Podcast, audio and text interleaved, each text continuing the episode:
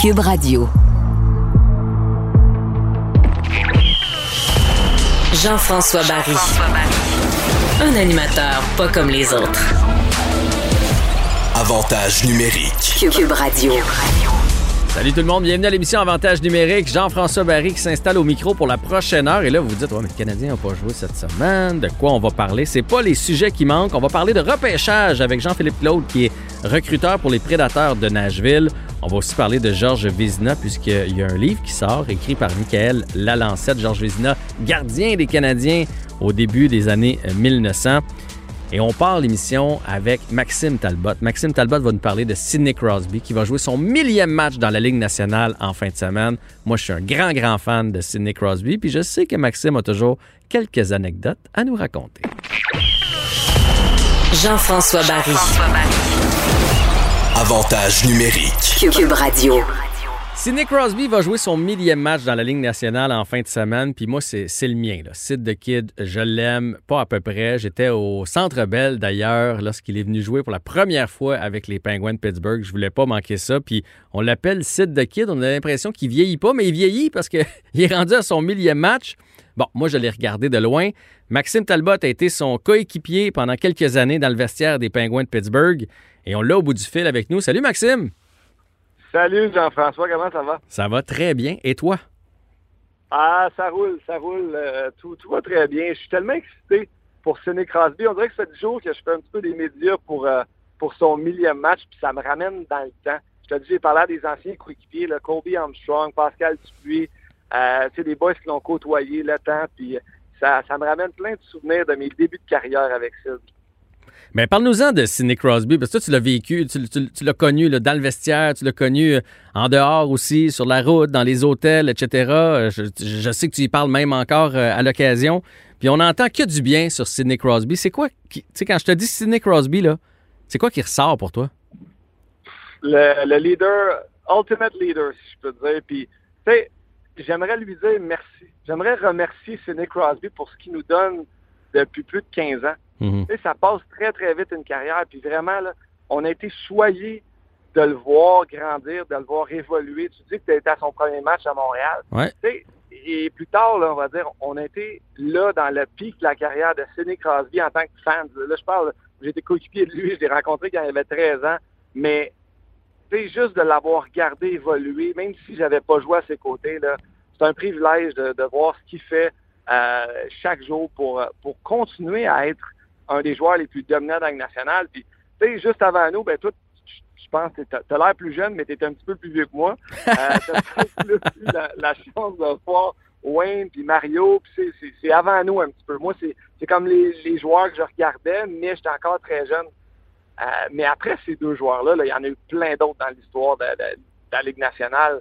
Mais Sid, là, il est pas loin de ça. Puis je vais te dire, là, euh, d'avoir joué avec lui, c'est un privilège parce que j'ai appris beaucoup de choses. Malgré qu'il est plus jeune que moi de trois ans, j'ai tellement appris de Sidney Crosby. euh, donc, euh, un privilège, en gros. Mais je suis d'accord avec toi. Moi, je dis ça des fois à mes amis ou euh, à mon fils. Des fois, il y a un match des Pingouins, mettons, à la télé, puis je fais, il faut, regarder ça, là, parce que malheureusement, ça achève. puis un jour, on va s'ennuyer de ce que Sidney Crosby nous offrait comme spectacle. Et moi, ce qui m'impressionne, puis je, je veux t'entendre là-dessus, c'est à quel point il s'est adapté. Je me souviens, Sidney Crosby, quand il est arrivé dans la ligue, on l'envoyait, mettons, en shootout, en prolongation. Il levait la patte, puis il s'en allait avec sa petite feinte du revers. À l'époque, c'était ça, les grosses feintes des joueurs. Le hockey a tellement évolué. Les jeunes, maintenant, ils ont des skills comme ça se peut pas. Et Sidney Crosby a adapté sa game à travers les années. Donc, il a continué de travailler, même si c'est le meilleur joueur de la Ligue nationale depuis 10 ans. Écoute, j'ai mille exemples pour toi. Non seulement il s'est adapté, mais il a été à l'avant de cette courbe-là parce que tu parles d'un Nate McKinnon maintenant qui est une des prochaines superstars. Il est déjà, là, mais Mhm. qui va être là encore longtemps. Euh, tu sais, Sidney Crosby, là, il a influencé grandement la carrière de Nate McKinnon, de Brad Marchand. C'est des gars qui, s'entraînent à- à- à- dans le bout d'Halifax. Donc, il a toujours été là. Il, en- il amenait toujours son préparateur physique, Andy O'Brien. J'ai fait partie des camps. On allait à Velle en début de saison, au mois de août-septembre, juste avant le début de saison.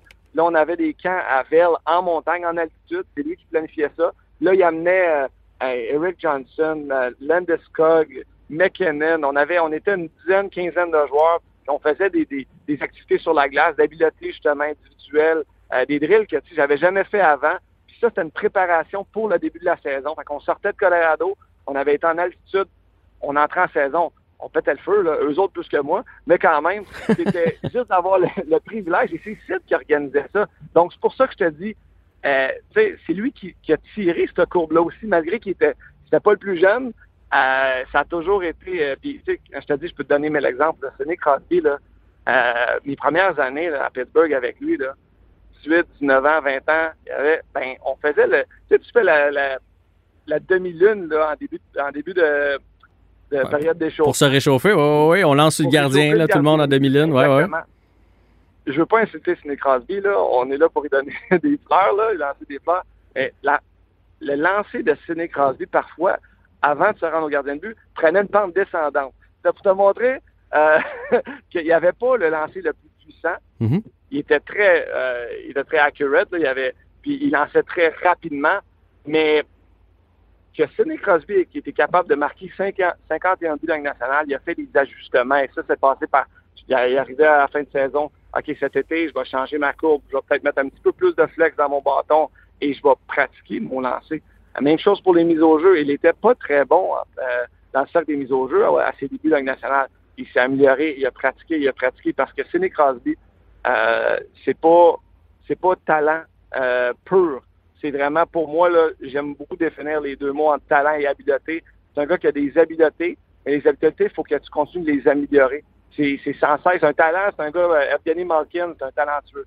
Sidney -hmm. Crosby, c'est un gars avec des habiletés qui va sans cesse continuer à peaufiner, à améliorer, à travailler. Ouais, tu m'as déjà dit ça que Sidney, mettons, pendant un mois, ne jouera pas.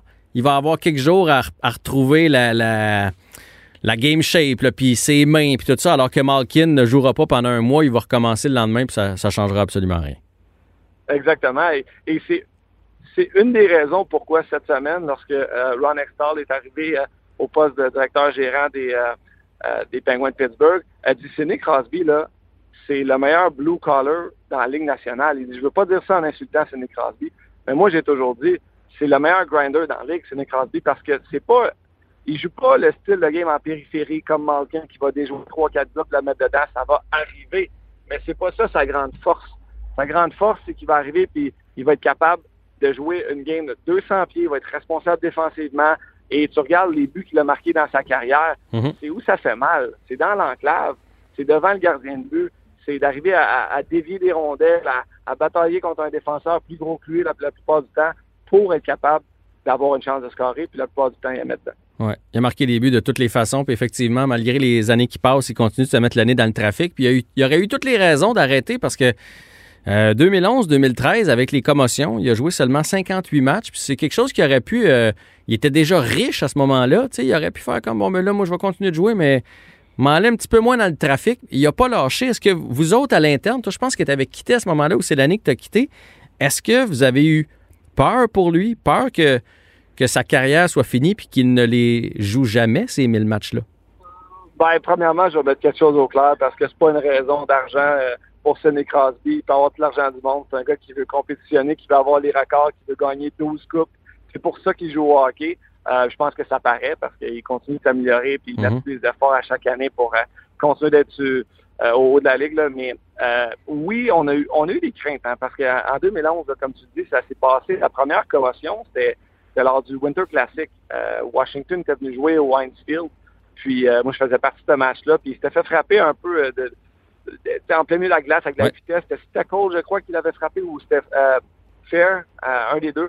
Puis Sid, ça a été très dur là, parce que Sidney Crosby, c'est un gars qui a besoin de venir à l'aréna. C'est un gars qui a besoin d'être entouré de la gang. C'est un gars qui s'est entouré de Pascal Dupuis, Kobe Armstrong, euh, moi, tu sais, de, un peu des gars qui aiment avoir du plaisir parce qu'ils aiment ça rire. De, de paraître d'un gars plate, Sidney Crosby des fois, là, parce que c'est rare qu'il sourit, mais pour vrai, c'est un gars qui aime ça rire beaucoup, qui aime ça s'entourer, euh, rire des, des blagues euh, complètement stupides, mais euh, donc, pour lui, là, ses commotions, c'était ça qui était le plus dur. C'était que parfois, ben, il pouvait pas venir à l'aréna, il avait trop mal à la tête, donc il était isolé. Et ça, euh, mentalement, là, on, on, le vit présentement en quarantaine, là, euh, plusieurs personnes qui, qui, vivent, mais pour un gars qui a besoin de sa gang, qui a besoin de son équipe, qui a besoin de vivre sa passion chaque jour, ça avait été extrêmement difficile. Et, je me rappelle même Mario, euh, Mario Tremblay a fait une déclaration. Nick Crosby a joué son dernier match et tout. Euh, mais euh, regarde le nombre de spécialistes qu'il a vu justement pour être capable de revenir. Puis ben une chance parce qu'il nous a donné du bon hockey après ça. Il a gagné deux autres Coupes Stanley. Puis c'est encore un bon petit joueur. Oui, ouais, il, est il est encore pas pire. D'ailleurs, 468 buts, 500. il pourrait peut-être atteindre les 500. Il pourrait peut-être atteindre les 1000 passes aussi. il est pas loin d'ici la fin de sa carrière. 468, 808 passes, 1276 points. Euh, il partira jamais de Pittsburgh. Hein. De la manière que tu m'en parles, là, c'est, ça a été tellement un grand leader. Les Pingouins vont, vont le garder avec eux autres jusqu'à la fin de sa carrière. Ben écoute, je, on peut pas on peut pas prédire le futur là, puis vraiment l'analogie, l'analogie si Wayne Gretzky a été changé, tout le monde peut être échangé, mais ça m'étonnerait beaucoup. C'est, c'est quelque chose que euh, c'est un joueur, quand tu penses au Penguin de Pittsburgh, tu penses à Mario Lemieux tout de suite, euh, présentement à Sidney Crosby. Donc, euh, oui, je serais très surpris, mais regarde. On sait jamais. Il n'y a rien d'impossible dans l'hockey. Euh, tantôt, tu disais, justement, tu le mettais dans la même phrase que Gretzky, que le mieux. Je pense qu'on peut l'ajouter, hein, à travers les époques, là, Howe, Bobby Orr, Gretzky, le mieux. Je pense que Crosby, maintenant, fait partie de ce groupe select-là des, des 5-10 meilleurs joueurs de tous les temps. Ben, ben oui, sans aucun doute pour moi. Là. Puis, c'est, c'est même plus qu'un joueur, comme on dit. Pour moi, tu me demandais en début d'entrevue, c'est, c'est, ça quoi, c'est, c'est quoi qui fait penser c'est Crosby, qu'est-ce qu'il vient en tête? Puis c'est, c'est aussi euh, sa manière de se comporter hors glace. Puis mm-hmm. il y a eu euh, un très, très bel exemple. Premièrement, ça vient des valeurs familiales. Il y a deux bons euh, parents, mais après ça, euh, Sidney Crosby, il a habité ans chez Mario Lemieux dans le sous-sol, ben, pas dans le sous-sol, au troisième étage de, chez Mario Lemieux dans une chambre. Tu sais, pas, Crosby n'avait pas le sous-sol à lui seul. Il habitait dans une chambre à l'étage avec les enfants de Mario. Puis, euh, ça fait partie de son histoire aussi parce qu'il a appris à, devenir un professionnel, à, représenter la ville de Pittsburgh de Mario Lemieux, qui est un des, joueurs d'hockey avec le plus de classe qu'on connaît. Donc, euh, euh, regarde, ça fait partie de son histoire, la classe que Sidney Crosby a eu. Puis souvent, là, c'est les petites attentions aussi. Le nombre d'attentions que Sidney Crosby fait pour les gens à l'aréna, euh, les, les équipiers, les trainers, vraiment, c'est un gars qui pense à toutes ces petites choses-là. Des choses, là, des fois, il a engagé des photographes euh, lors de remises de, je sais pas moi, de euh, n'importe quoi, juste pour que les gars aient leurs photos euh, dans un cadre. Il m'a fait faire un, un shoot sur mesure en demandant un veston quand on avait remporté la Coupe l'année d'après. Moi, Mike Rupp, puis Fedotenko parce qu'on était trois joueurs dans la même équipe à avoir marqué un but gagnant pour gagner la Coupe Stanley. Euh, donc, ils avaient fait une cérémonie avec un, veston. C'est tout, lui qui avait pensé à ça tout seul. Donc, c'est un gars avec des petites attentions particulières, euh, vraiment, qui, va marquer les gens, mais que c'est des choses que les gens ne savent pas. Il fait pas ça pour l'attention. Il n'y a pas de réseaux sociaux. Euh, il avait remis le véhicule qu'il avait gagné aussi au Match des Étoiles il, y a, deux ans, je crois. Euh, mais c'était pas supposé d'être public. Là, lui, tu voyais qu'il était gêné de faire ça mais ça avait sorti. Puis euh, ben oui, mais là, le nombre de choses qu'il fait, lui, pour le, le bien, euh, la vie des gens, les fondations, personne ne le sait, mais euh, vraiment, dans l'ombre, il en fait beaucoup. C'est un vrai de vrai. Ben merci de nous avoir parlé de Sidney Crosby, Maxime. Mais juste avant de te laisser aller, je veux savoir, il y a deux matchs extérieurs en fin de semaine. Le, décor est hallucinant du côté de Lactao. Euh, deux matchs, Vegas contre Colorado puis Philly contre Boston. T'en as joué, toi, des matchs extérieurs? C'est quoi le c'est quoi le kick? Ça vous rappelle quand vous étiez petit cul? C'est, c'est le souvenir, c'est le plaisir? Qu'est-ce que ça fait pour un joueur de hockey de se retrouver dans une classique comme ça? Écoute, j'ai eu la chance d'en jouer quatre. Ah ouais, je pensais que tu avais joué juste deux. Wow, quatre! Non, j'ai joué le premier à Buffalo contre. Euh, le premier quand Sidney Crosby, justement, a marqué un but en, en shootout. Oui, je les Pingouins cette année-là. Après ça, euh, ça a été au Heinz Field. Puis le match avait été euh, mis plus tard. On avait joué sous les projecteurs au Heinz Field contre Washington. C'est justement la commotion de Sidney Crosby. le troisième, c'est l'année d'après, j'avais joué les Flyers au Philly Stadium, les Flyers contre, contre les Rangers. Puis euh, mon dernier a été un de mes euh, derniers matchs, mes derniers matchs dans national. J'étais avec les Blues de Boston en 2016 contre le Canadien à Foxborough Stadium. Wow. Euh, donc ouais, ça a été ça a été super ces expériences-là. Tu me demandes c'est quoi pour un joueur? Une expérience comme ça, pour moi, c'était vraiment d'arriver puis de séparer la saison en deux avec un événement à saveur de série éliminatoire. C'était vraiment un, gros trip en plein milieu de la saison, quand tu joues, tu es rendu à 36, 42, 48 matchs. Mais là, tu as un match que tu as une couleur différente de chandail, Mhm. euh, qu'il y a des caméras qui te suivent dans la chambre pendant un mois. Euh, et il y a un engouement. Les, les- les familles sont, sont, sont là aussi à la, à l'avant-plan. Ils peuvent patiner avec les joueurs. C'est familial. Puis euh, c'est un gros stage. Tu sais, tout le monde te regarde. Dans le temps, normalement, c'est le 1er, ja- 1er janvier ou 2 janvier. Là. Ouais. Mais euh, la Ligue nationale, j'ai hâte de voir, comme tu dis, là, cette saison, ça va être encore plus différent parce que euh, la, scène est, tout simplement incroyable. Il n'y a pas d'estrade. Ça va être bizarre pour les gardiens de but, pour tout le monde. euh, mais je pense que ça va faire un bon show de télé. Ouais, ouais. Fait que je comprends dans le fond que ça brisait votre routine de, de- un peu robotique, là, parce qu'on a l'impression que joueur de hockey, c'est, la vie de rêve tout le temps, mais reste que c'est avion, hôtel, euh, entraînement, euh, puis tu sais, il faut être à son affaire. Fait que dans le fond, ça venait briser tout ça. Euh, je sais que tu, tu es sur la route présentement. Tu t'en vas faire un petit quelque chose avec le tournoi Pee-Wee de Québec qui malheureusement n'a pas lieu cette année, mais il y a une activité extérieure en fin de semaine. Oui, exactement. Pat Dom, l'organisateur du tournoi Pee-Wee de Québec, a pris l'initiative là, euh, d'organiser euh, une glace extérieure juste à côté du, du Colisée de Québec.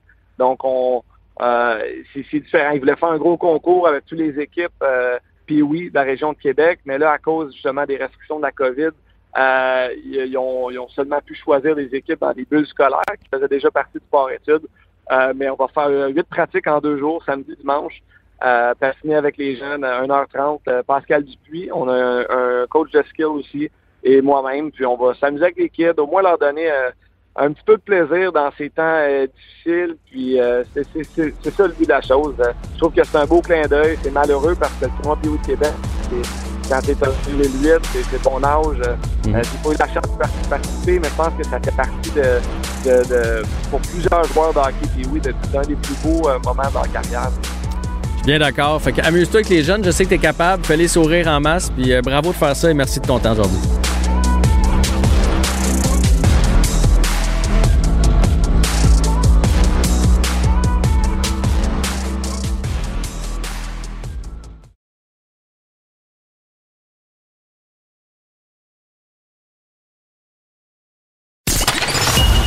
Écoutez Avantage numérique. avec Jean-François Barry. Il y a un livre qui va sortir dans les prochains jours à propos de Georges Vézina. L'habitant silencieux, c'est le titre euh, du livre. L'auteur, c'est Michael Lalancette, que vous connaissez sûrement puisqu'il fait partie du monde du sport depuis longtemps. Il a couvert beaucoup, beaucoup, beaucoup le, le monde junior, les, les jeunes sportifs. Et on l'a au bout du fil avec nous. Salut, Michael. Salut. Euh, content de te recevoir. J'ai euh, j'ai reçu ton livre hier. Euh, je, je sais que je l'ai reçu avant les autres. Là. Je suis désolé pour Ouais, les pour les jaloux. J'ai pas eu le temps de tout le lire, mais j'en ai quand même feuilleté des euh, quelques sections. Puis honnêtement, j'ai trouvé ça fort intéressant. Euh, préface de Patrick Roy, d'ailleurs. T'es chanceux? Ouais, c'est pas mal, hein, comme premier livre. Oui, c'est un beau texte. C'est un beau texte. Ouais, vraiment, vraiment. J'ai quand je lui ai j'ai demandé de- d'écrire la préface, tout d'abord, euh, je me demandais comment il réagirait. Je voulais voir euh, un son intérêt, deux euh, comment il voyait ça, ça, ça l'intéressait-tu et tout ça. Puis tout de suite, il m'a dit oui. Alors, on s'est assis, euh, je lui, je, lui on a échangé quelques idées. Tu sais, moi, je lui ai dit, bon, euh, voici euh, tel paramètre. Pourquoi je te, je je te demande cette préface-là? Euh, tu peux, voici des pistes de réflexion et tout ça. Puis, écoute, quand il m'est revenu avec le texte, j'étais vraiment content. J'ai, j'ai, euh, j'ai dévoré le, j'ai dévoré la préface. J'ai, j'ai, j'ai contacté la maison d'édition. J'ai dit, on on doit y aller avec ce, ce texte-là. On change même pas un mot. Tout est parfait. Tout est bien. Euh, ça rend bien le, le, le livre en, en attaque de livre. Donc, c'est bien le fun. Puis, euh, ça vient comme boucler le, le- un projet qui est un petit peu à mon image. C'est beaucoup de, de c'est fouillé, c'est documenté, c'est un, c'est, c'est de cette façon-là que je pratique le métier depuis mes tout débuts. de- depuis mes tout débuts. Donc, c'est bien le fun de, de- d'avoir ce livre-là entre les mains. Ben écoute, Michael, j'étais impressionné, puis j'ai ça dans mes notes. Je voulais te parler de ça, le travail de recherche qu'il y a là-dedans, c'est fou. Parce que là, là, pour les gens qui savent pas, Georges Vézina, c'est un goaler qui est du Canadien, mais au début des années 1900, là, euh, oui, on, le connaît, on connaît la légende, le, le- le concombre de Chicoutimi, puis euh, le, le trophée Vézina, là, c'est, à cause de lui. Mais hey, t'as même ces bulletins d'école là-dedans, là. Ouais, ouais, T'es ouais, allé chercher Alors, ça loin. Comment t'as fait? Il n'y a rien que j'ai pas. Si Georges Vézina a eu une grippe en 1912, je le sais. S'il est arrivé en retard au camp d'entraînement en, en décembre 1917, je l'ai dans mes documents. J'ai tout. Ce que j'ai fait, là, pour être certain de rien oublier, j'ai sorti tous les, tous les journaux montréalais, donc de 1910 à 1926, anglais, français, Et je, je partais du mois d'octobre jusqu'au mois d'avril. Puis je sortais jour après jour tous les articles de journaux qui avaient quelconque rapport avec Vézina. Alors, dès que son nom était mentionné, je le mettais de côté. Euh, ça, j'ai fait ça pour compléter la recherche à la toute fin, mais j'en avais ramassé beaucoup au fil des années.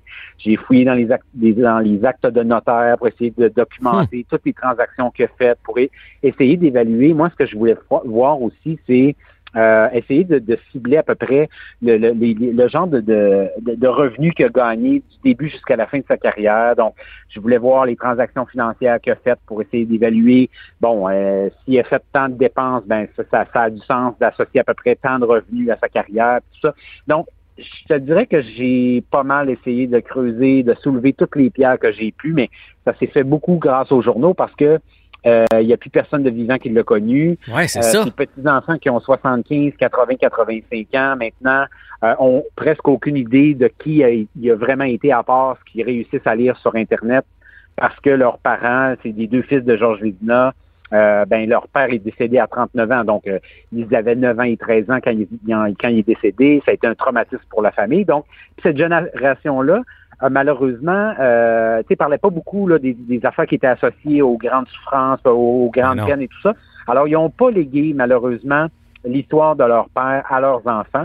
Ça fait en sorte que ces 11 petits-enfants n'ont pas su grand-chose de lui. Fait que moi, je leur remets ce livre-là. Puis il y a beaucoup d'émotions pour eux euh, qui est liée à cette démarche-là euh, de, de, de, ma part. Puis je, écoute, c'est pas juste moi, mais euh, il y en a quand même une grande partie dans le livre. Donc, je pense que ça, ça, vient corriger euh, un petit manque dans, la famille Vézina. Puis c'est vraiment, ça a été un plaisir pour moi. Je te le dis, là, savoir que ça me demanderait toutes ces heures-là, je suis pas sûr que je le referais tellement qu'il y avait y a du travail derrière ça. Mais là, il est trop tard, fait que j'ai le bien clair. oui, puis écoute, c'est un leg pour la famille, mais c'est un leg aussi pour tous les sportifs euh, et les amateurs de sport parce que on dirait que c'est un peu un, des personnages méconnus de l'histoire du Canadien. Tu sais, euh, Henri, Maurice, Guy Lafleur, Ken Dryden, Jacques Plante, on en sait beaucoup sur eux. Lui, ça fait tellement longtemps qu'à part le nom puis de savoir que c'est un gardien, on n'en sait pas beaucoup. Vous allez en apprendre plus là-dedans. Puis ce que j'ai aimé là, de ce que j'ai vu, c'est qu'en même temps, on se promène dans l'histoire du Québec. On se, ouais. Parce que tu nous transposes dans un, dans un monde qui était tout autre. Là, on ne peut pas s'imaginer que c'était comme ça. Puis pour donner un exemple aux gens, raconte-nous l'équipe de Chicoutimi. L'équipe de Chicoutimi qui était tellement bonne qui a battu le Canadien de Montréal. Oui, exactement. Ça, c'est un match qui a été mythique. Puis euh, près de 100 ans plus tard, il y a beaucoup de gens qui ont retenu de ce match-là, comme quoi que c'est le Canadien qui avait découvert Vézina un certain euh, mois en mois de février de 1910. Puis dans les faits, c'est pour ça que moi, je voulais démystifier ce match-là. Puis je donne quand même une partie importante du livre euh, à, à, l'avant, la, les espèces de début bon, de, de l'émergence de cette équipe-là de Chicoutimi qui était presque imbattable, qui a joué contre les meilleures équipes seniors de l'époque avant même que le Canadien soit créé. Là, le National de Montréal, le Montagnard de Montréal, les Bulldogs de Québec. Puis, euh, ce que je voulais montrer à, travers ça, c'est à quel point, un, Vizina avait un rôle important dans cette équipe-là. Euh, Vizina, il est devenu un joueur de hockey parce que à la fin des années 1800, ils ont construit, les Anglais de, du Saguenay ont construit une glace extérieure, une glace intérieure, couverte, euh, puis c'était révolutionnaire à cette époque-là. Donc, euh, il a commencé à jouer au hockey dans les années qui ont suivi cette construction-là. Puis ça a été fondateur pour le, reste de sa carrière. Puis le, lien que je ferais entre le, club Chicoutimi et le Canadien puis Georges Vézina, c'est le fait que euh, quand ils sont allés jouer ce match-là en février 1910, le Canadien est dans de beaux draps. Ils n'ont pas de gardien de but qui est capable d'assurer qu'ils sont capables de gagner régulièrement. Alors, c'est la pire équipe de l'association nationale. Ils cherchent un gardien de but, puis ils ont entendu parler de Vizina, dont le nom a circulé dans les journaux parce que cette équipe-là est imbattable. Alors, ils mhm. s'en vont jouer un match à Chicoutimi, puis bon, à travers les années, on a retenu le fait que le Canadien a découvert Vézina dans ce match-là. Moi, je pense que c'est pas le cas.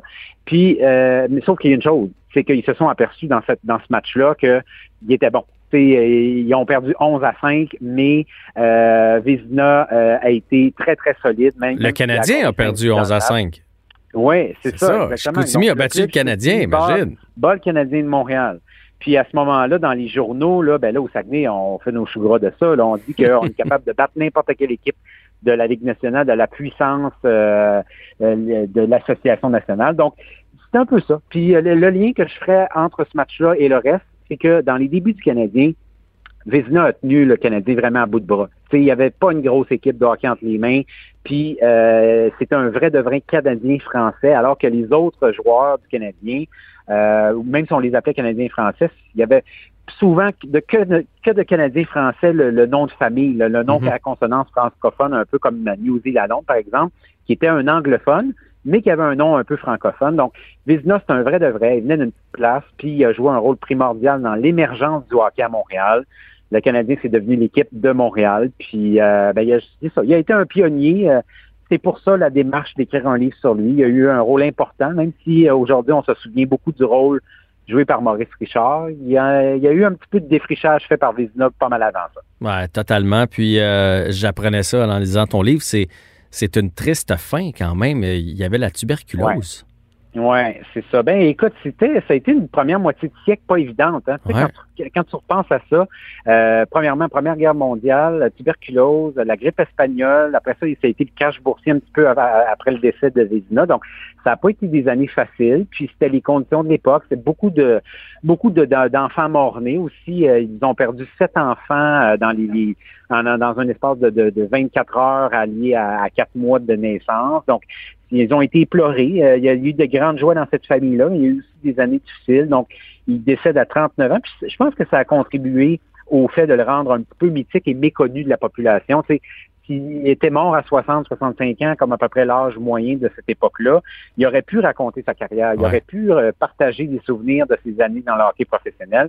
Malheureusement, euh, tout ça, c'est, ça s'est retrouvé un petit peu lettre morte, puis ça a contribué au fait que justement, il était un petit peu méconnu.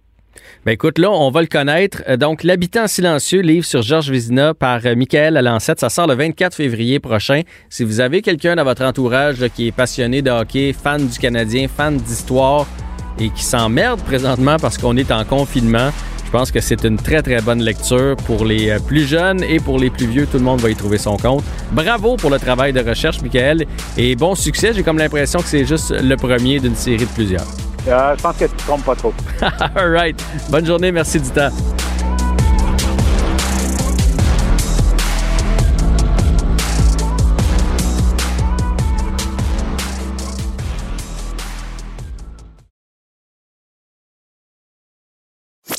Avec Jean-François Barry, on a toujours l'impression d'être en série. Vous écoutez Avantage numérique avec Jean-François Barry. Bon début de semaine, si vous avez euh, entendu le point de presse de Marc Bergevin, il a parlé du repêchage, du recrutement et si c'était juste de lui, il repousserait ça d'une saison ou en tout cas de quelques mois. Question de voir jouer les joueurs d'un peu partout euh, à travers le monde. Euh, entre autres, prenons l'exemple des juniors en Ontario. Les autres, ils jouent même pas, donc c'est difficile de se faire valoir et de se faire repêcher. Je sais que cette semaine, la Ligue nationale a demandé justement une réunion à ce sujet-là. On va en parler avec Jean-Philippe Glaude, qui est recruteur pour les Prédateurs de Nashville dans l'Est du Canada.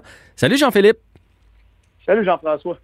Ça doit pas être facile pour un gars de hockey comme toi, parce que toi, t'en manges, t'en écoutes, tu, tu fais un peu de coaching à travers ça, de te retrouver, mais euh, ben, pas à rien faire, mais presque, là. Tu dois manger bande, comme on dit. ouais, tu pourrais en parler à ma blonde, elle aurait sûrement la, même, la même vision que ce que tu viens de dire. En fait, euh, écoute, euh, on, de pas être dans l'action, je te dirais que c'est ça en ce moment qui est un petit peu plus difficile, dans le sens que, que, les recruteurs en tant que tels, on est des, gens qui se promènent beaucoup, qui, que justement, on a des moments forts, l'automne, l'hiver, où on voit beaucoup de matchs, on est constamment en collaboration, en contact avec nos, collègues de, notre organisation. Euh, on fait de la projection sur les joueurs, on parle à des entraîneurs. Il y a beaucoup d'actions qui se passent là, préalablement au repêchage qui arrive, euh, c'est le moment culminant au mois de juin, mhm. habituellement, dans une saison normale. Donc là, je t'avoue actuellement que de voir des matchs, là, en même temps, l'autre côté de la médaille, pour être au Québec, euh, je et nous, les recruteurs euh, d'organisation euh, de la NHL au niveau québécois, on est quand même choyés parce que oui, on a des matchs via quand même des écrans parce qu'on peut regarder, justement, avant qu'on se passe, j'ai regardé un match de Shawinigan contre Val d'Or. Donc, on a l'opportunité de voir des matchs. Mais, soyons honnêtes, ça n'a rien à voir comme quand tu es dans un arena et puis tu peux voir vraiment les détails, le match en tant que tel. Et, ça n'a absolument rien à voir. Oui, parce que vous autres, là, parce que je, pour avoir regardé des matchs, quand tu regardes les matchs, tu vois euh, là où il y a la POC. Fait que tu vois pas nécessairement, mettons, tu regardes un défenseur, là, qui, puis là, le, jeu se transporte en zone adverse. Tu vois pas ce qu'il est en train de faire. Tu vois pas son positionnement. Je sais que les recruteurs, vous allez même regarder un joueur jusqu'à comment il agit sur le banc après avoir fait une gaffe. Est-ce qu'il a la tête entre les jambes? Est-ce qu'il frappe son bâton sur la bande? Comment, comment il vit avec tout ça? Fait que c'est tout ce non palpable-là que vous pouvez pas voir présentement. Ah, d'après moi, tu es un bon recruteur. D'après moi, tu as été dans les arénas un peu. Hein? J'ai été un petit peu, oui.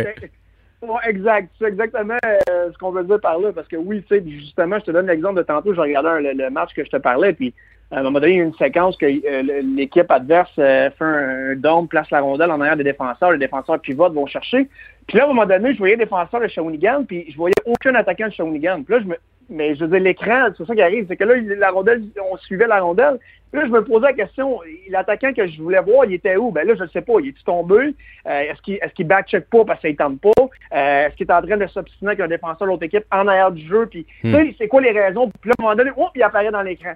Écoute, euh, c'est pas optimal, c'est mieux que rien, mais de là à me dire que dans 4-5 mois, tu me demandes de faire un repêchage via ce que je vois actuellement, euh, écoute, euh, je te dirais que je serais pas nécessairement confortable. On va dire ça de même. Oui, puis là, il y a des ligues, je parlais de dans, mon intro, là, de, mettons, comme la Ligue junior majeure de l'Ontario. Il y a des jeunes qui sont désavantagés présentement, là, parce que vous pouvez même pas les voir. Et là, c'est sans compter tout ce qui se passe en, Finlande, en Suède, en Russie, euh, peu importe. Là, il y en a plusieurs joueurs de hockey qui n'ont pas la chance de se mettre en valeur. Ben écoute, définitivement, tu sais, tu parles de, de, mettons, on va rester au Canada, dans l'Ouest, dans l'Ontario, puis on avait une réunion euh, il y a quelques semaines à Nashville, en ben pas à Nashville, mais en termes de, Zoom là, via mes collègues. Puis, euh, mes, mes, mes, collègues justement de, de l'Ontario de l'Ouest parlaient pas beaucoup. Moi-même, l'année passée, j'ai passé un 50% de mon temps en Ontario. Puis, tu sais, mon collègue là-bas, ben écoute, il, il, voit pas les joueurs. Puis, tu sais, on connaît souvent les, les, les les, les, les, top high, les high-end guys, tu sais, les gars qui mm-hmm. peut-être sortiront en première ronde, on a une idée. Mais tu sais, le choix de cinquième, sixième ronde, c'est pas nécessairement des gars qui vont flasher. Tu sais, ils font les choses que t'aimes puis que tu as quelque chose pour eux, mais ces jeunes-là, actuellement, n'ont pas été placés. Tu, euh, tu, prends en Ontario, il y a un excellent défenseur, il va sortir en première ronde, ben, son agent il a trouvé une place en Europe. Donc lui, il joue. Mais le gars qui va être drafté en 5 6e ronde, qui joue peut-être sur une deuxième ligne pour une équipe de l'Ontario, ben, ce gars-là, en ce moment, il n'a pas joué un match de la saison. Il n'a rien joué. c'est très difficile pour, non seulement pour nous d'éventuellement projeter ces joueurs-là, mais pour les joueurs en tant que tels. Euh, je sais que tu le vis euh, toi-même avec ton enfant. Ces jeunes-là ont besoin de jouer des matchs, être en compétition, ça leur manque. Donc, on s'entend que ce côté-là, euh, c'est difficile pour les recruteurs, mais en tant que tel, c'est encore plus difficile si je me mets dans les patins des joueurs. Ah, c'est clair. Puis ces, ces kids-là, ils rêvent à leur année de sélection. C'est les 2003 cette année, les, jeunes qui sont nés en 2003. Tu rêves à ça depuis un bon bout de temps. Tu fais des sacrifices et là, tu as l'impression que tout te glisse en dessous des pieds. Mais quand on parle de reporter, là, on parle pas de l'annuler. Ça veut pas dire qu'il y aurait un seul repêchage, mettons, pour les 2003 puis 2004. C'est qu'il y en aurait un peut-être euh, novembre, décembre l'année d'après, puis il y en aurait un en juin 2022 comme prévu, c'est ça? Ben écoute, oui, c'est un peu ça qu'on parle en ce moment. Je te dirais que euh, il y a différents scénarios. Ce qu'on entend, euh, si tu me demandes personnellement mon opinion, moi, je verrais très bien un repêchage en février 2022, euh, justement après un petit peu les prospect games qu'il y a habituellement. Dans un contexte, là, on s'entend que la saison en septembre prochain repart normalement, ou est-ce que là, on aura l'opportunité de voir euh, les 2003 un peu mieux et les, les late, en guillemets, qu'on appelle 2002. Mhm. Puis peut-être ça pourrait une idée de faire cela. Et 4, 5, 6 mois plus tard, en juin, juillet 2022, faire la séance de sélection pour les joueurs nés en 2004 et les late 2003. Ça pourrait être une idée ou dire, ben, regarde, on fait une semaine entre guillemets, de repêchage. Donc, deux jours pour un groupe d'âge, une journée de congé, deux jours pour un autre groupe d'âge qu'on pourrait faire aussi en juin 2022. Mais écoute, la question vraiment va mériter d'être débattue, de dire est-ce qu'on peut vraiment faire un repêchage en juin 2021 avec l'échantillon qu'on a là pour les joueurs en 2003, nés en 2003, euh, quand on sait très bien euh, qu'une équipe, euh, tu sais, tu suis beaucoup la, NHL, une, une, organisation solide va se bâtir à travers un repêchage. Donc, tu veux pas te tromper, tu vas avoir le maximum d'informations. Euh, écoute, je te dirais qu'une équipe, par exemple, qui a deux, trois choix de première ronde cette année en 2021, es-tu vraiment à l'aise d'aller sur le podium puis d'annoncer ses choix avec ce qu'on voit là? Eux, je pense qu'on répond à la question en, la posant. Ben, mais hein. Toi, il y a des gars que tu as repêchés là, dans les dernières années qui, peut-être n'évoluent pas non plus. Là, je parle, mettons, des 2002, des 2001. Euh, est-ce que tu as peur que ça scrape, on va le dire de même, euh, quelques carrières? Parce que à cet âge-là, une année sans jouer, euh, si tu es en mauvaise province ou dans le mauvais pays, puis que partout ailleurs ça joue, ça peut, euh, ça peut changer l'évolution d'un joueur. Écoute, ça peut changer l'évolution d'un joueur, je suis d'accord avec toi. En même temps, euh, je ramène ça beaucoup à la responsabilité individuelle. Je veux dire, quelque part, le joueur qui ne joue pas actuellement, euh, si moindrement il y, a, il y, a, une passion, il y a, une drive en guillemets de dire moi je veux euh, non seulement euh, signer mon contrat, ou un joueur même qui n'a pas été repêché, qui dit moi l'année prochaine je voudrais l'être ou dès que je vais recommencer à jouer, ben en ce moment il n'est pas en train de jouer à PS4 avec ses chums jusqu'à minuit le soir. Il fait probablement des shots dans son garage. Il s'est fait une patinoire, il fait des edges, il va courir, il fait des sprints. Il trouve le moyen de pour que quand ça reparte, ben, il a peut-être pogné un step ses autres ou pas, ou sais, il y a quelque chose qui fait. Fait que, ramenons ça à la responsabilité de chaque individu, chaque joueur. Euh, à quelque part, c'est malheureusement la situation même pour beaucoup de jeunes. Il euh, faut que tu trouves la moyen de te démarquer. Fait que, je, je vais le mettre un petit peu dans, dans ce sens-là. Oui, je suis assez d'accord avec toi. Euh, puis dans les faits, si tu veux te rendre jusqu'au bout, de toute façon, jusqu'à la Ligue nationale, parce que le repêchage n'est pas une fin en soi. Euh, c'est Oh la, non. ligue, c'est la Ligue nationale. Il faut, faut, faut que tu sois persévérant, puis il faut que tu trouves tout le temps des façons de t'améliorer. Est-ce que tu es de ceux, parce que ça va peut-être arriver, les 2003 vont peut-être être repêchés une année plus tard. Est-ce que tu es de ceux qui pensent qu'on devrait repêcher, on entendait pas de Brisson récemment là-dessus, euh, euh, qu'on devrait tasser d'une année le repêchage, question justement d'avoir une meilleure idée de la maturité des joueurs? Ben, tu sais, c'est certain que si tu me poses la question, quand, quand tu, euh, tu réduis la marge d'erreur, ben écoute, tu augmentes tes chances de, sélectionner peut-être encore mieux parce que, évidemment, une année de plus, ben, c'est une année de plus dans le développement. Donc, un 2003 cette année qui ne serait pas son année de repêchage parce qu'on va repousser, ben, peut-être le jeune que, que, exemple, je te donne un exemple facile, ben, pas facile, je donnerai pas de nom, mais je donne un jeune, mettons, que je vois en ce moment, qui peut-être sont ses premières enjambées. Ah, tu il- le joueur il est bon, mais tu vois que peut-être il manque un peu de, de Mhm. force, tu manques de vitesse. Puis tu sais, tu dis, Hum, je le drafterai-tu, j'attendrai une année. Puis là, ben là, il n'y a pas de repêchage cette année. L'année prochaine, il revient à son année de 18 ans. Puis là, tu vois qu'il a pogné ce step-là.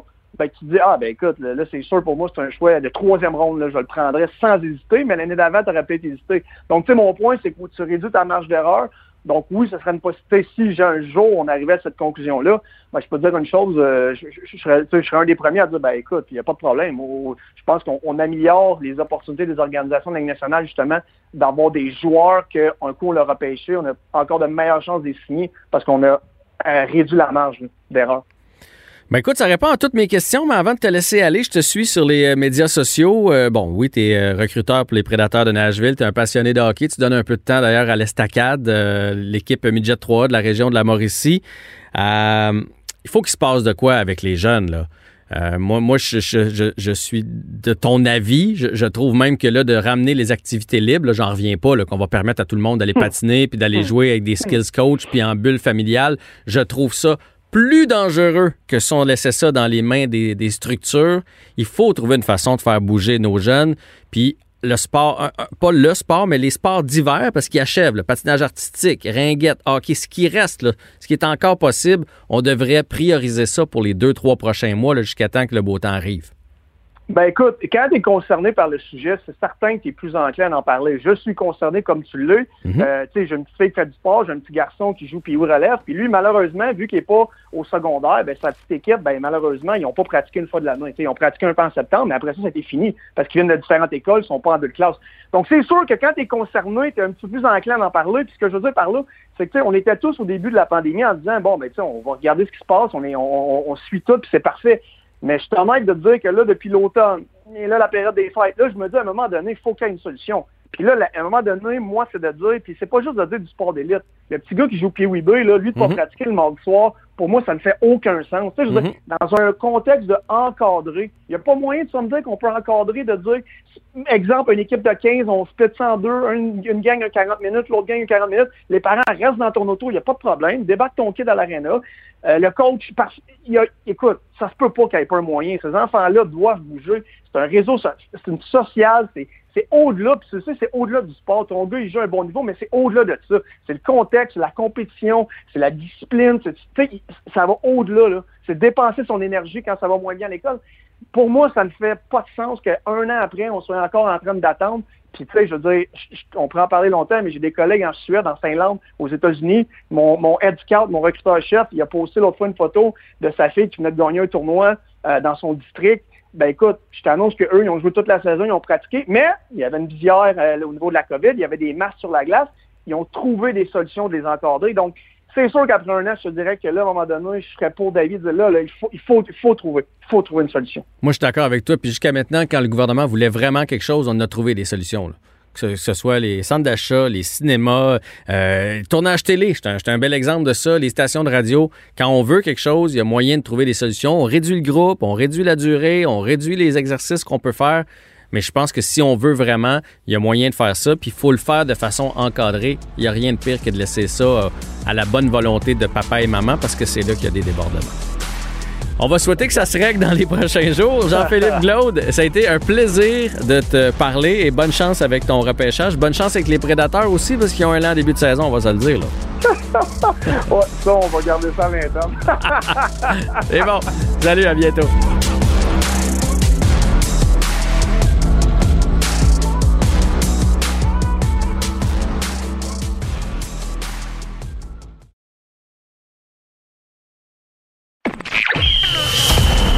Jean-François Barry. Avantage numérique. Cube Radio.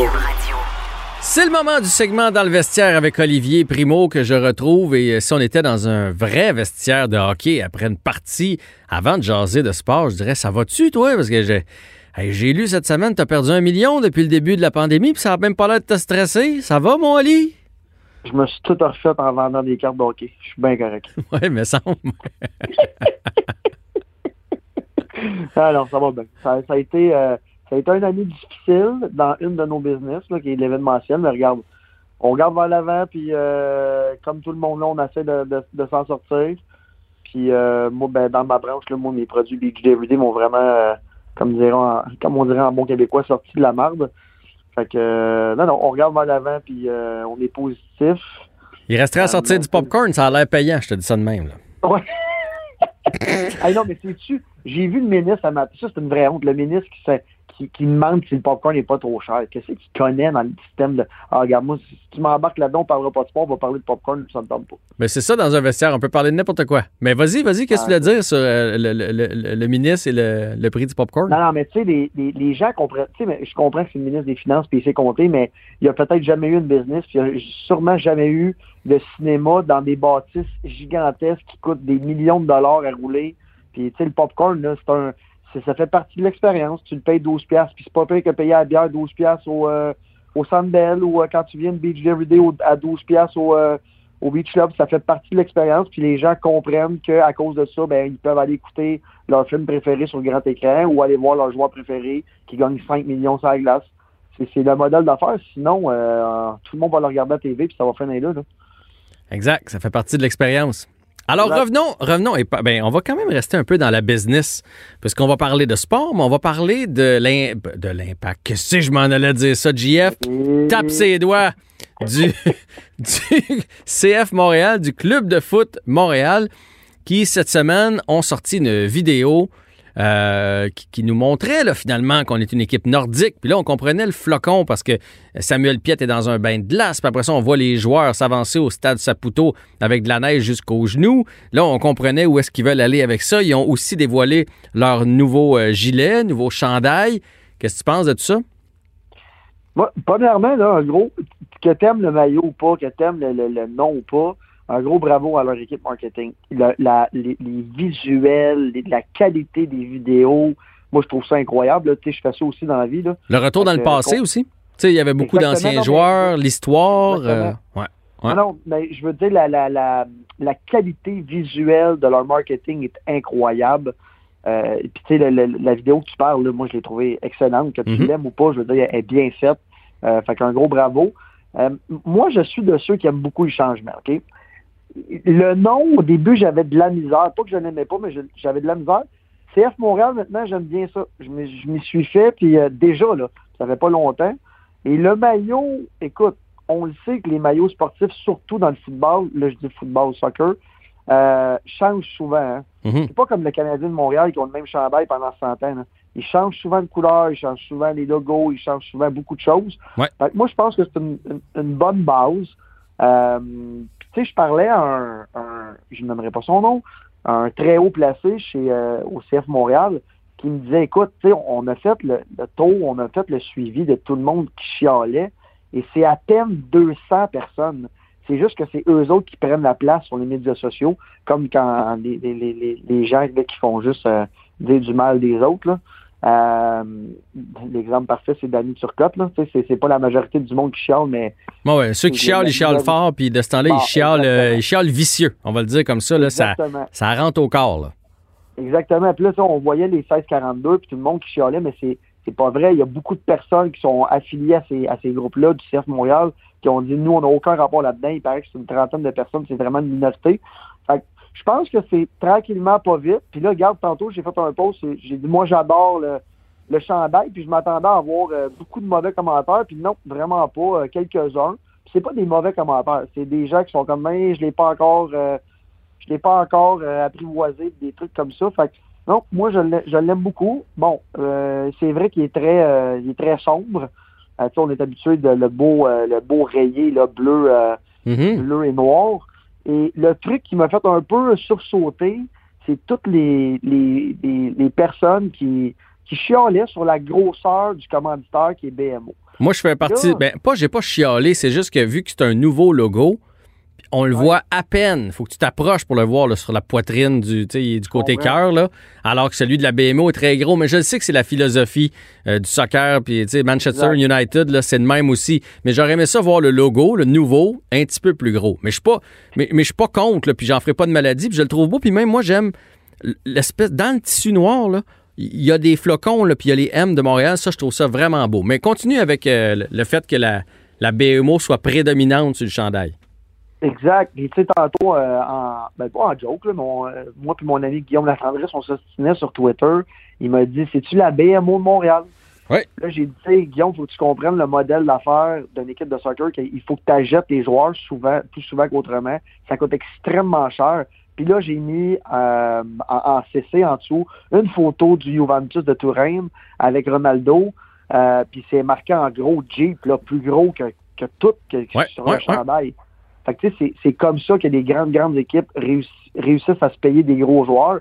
Puis c'est la mentalité du, euh, du soccer, puis ça va devenir comme ça aussi, tranquillement, pas vite. Bon, je pense pas que ça va devenir comme ça au hockey puis au basketball, qui a un modèle d'affaires complètement différent. Mais au soccer, dans un modèle d'affaires où il faut que tu achètes les joueurs, tu pas le choix de faire une énorme place aux commanditaires.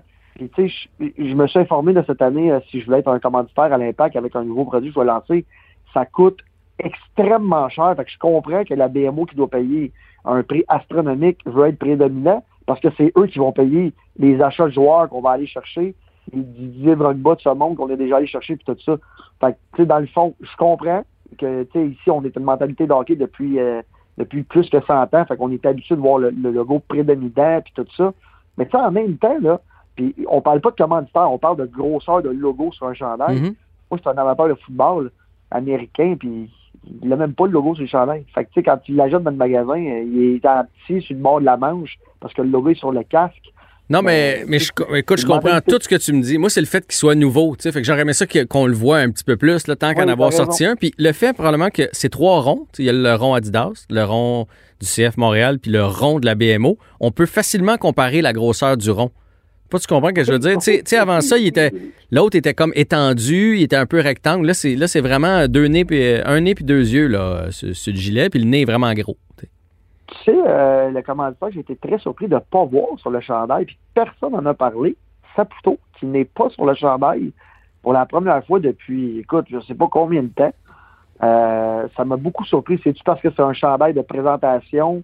Et là, Adidas, c'est c'est comme le nouveau chandail officiel, ils sont obligés. Hmm. Mais le, le commanditaire principal, qui est le propriétaire, n'est pas sur le chandail. J'ai trouvé ça un peu, euh, pas un peu bizarre, mais un peu, euh, j'ai été surpris. J'ai été très, très surpris.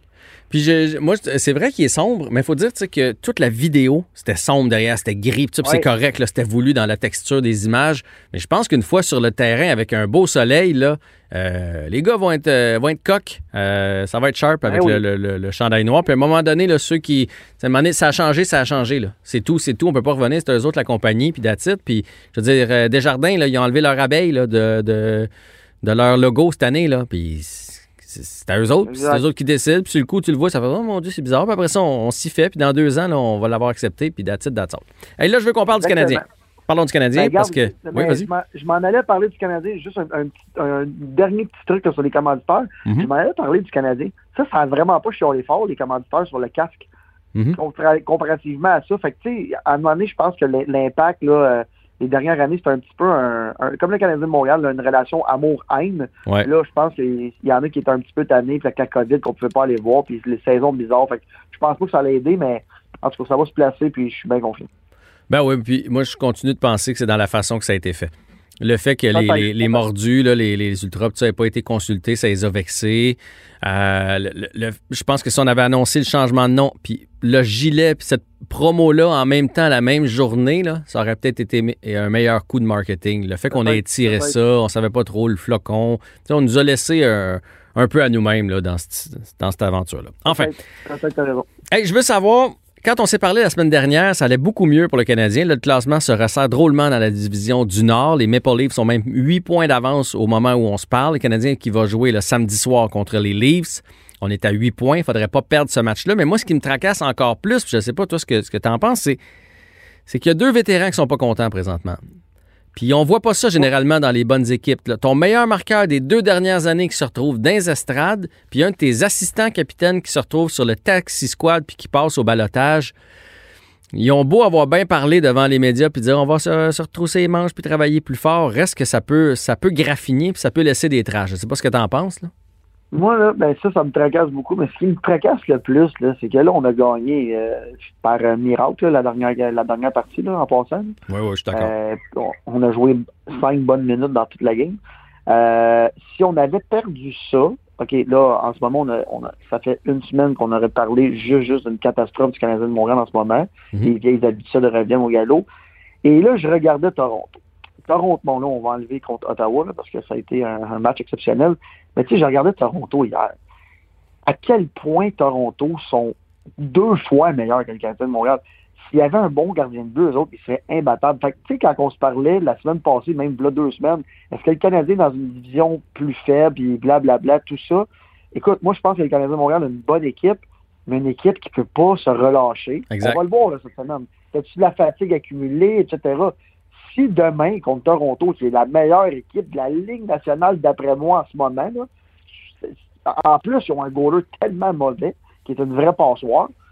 Euh, j'ai hâte de voir. là. Ça, c'est un test après 5, 6 jours de congé, je pense. Oui, puis là, on va, po- on va pogner les Leafs ben, depuis samedi. Donc, c'est vraiment une semaine, puis on va pogner les Maple. Leafs fatigués. Le Canadien doit absolument aller chercher euh, ce, ce match-là. là. On ne peut pas se permettre de le perdre. Puis je suis d'accord avec toi, je pense que les Maple Leafs, on les a sous-estimés cette année pour une raison. Austin Matthews. Austin Matthews, on dirait qu'il a pris de la maturité. Là, c'est plus juste un, un scoreur. Là. Il, il joue dans toutes les zones. Il joue même en désavantage numérique. Il fait sentir sa présence physique. Il est devenu. Il était, il était bon. Il était même très bon. Mais là, il fait partie de l'élite de la Ligue nationale. là. Vraiment. là. 100% Puis là, je, regarde le classement pendant que je te parle. Puis le Canadien de Montréal, là, on n'est plus. euh, hey, ça fait là, deux semaines, toi et moi, on confirmait le Canadien de Montréal va faire les séries. Là, on est à trois points des Flames, qui ont un match en main, OK, c'est correct. Mais ça va être très serré, là. On a- Ça va être. euh, ça va être. On n'a plus le temps de niaiser, là. on pourra pas relâcher, puis ça va être une course jusqu'à la fin. Puis j'ai hâte de voir, comme là, le Canadien, c'est 5 en 8, là.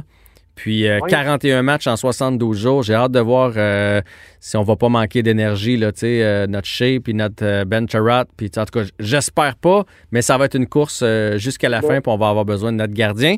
C'est malheureusement tout le temps qu'on tout le temps qu'on a, Olivier, mais euh, la semaine prochaine, mais qu'on se reparle, là, le Canadien va avoir joué quatre fois déjà.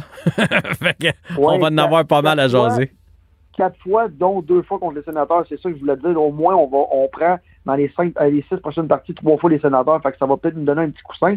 Mais le reste, c'est Maple Leaf puis Jet. Fait qu'on peut vraiment, vraiment pas l'échapper. là. Ouais, puis les, les sénateurs jouent toujours bien contre le Canadien. Oui. C'est de même depuis. Tu te souviens-toi du match d'ouverture des sénateurs à Ottawa? Une nouvelle équipe, puis ils nous avaient battus. Et C'était Sylvain Turgeon, imagine, leur meilleur joueur, puis ils nous avaient battus. Il faut jamais, jamais, jamais les prendre pour acquis quand ils jouent contre le Canadien. Non, jamais. Fait qu'on se reparle la semaine prochaine pour jour là-dessus. All right. Salut, là.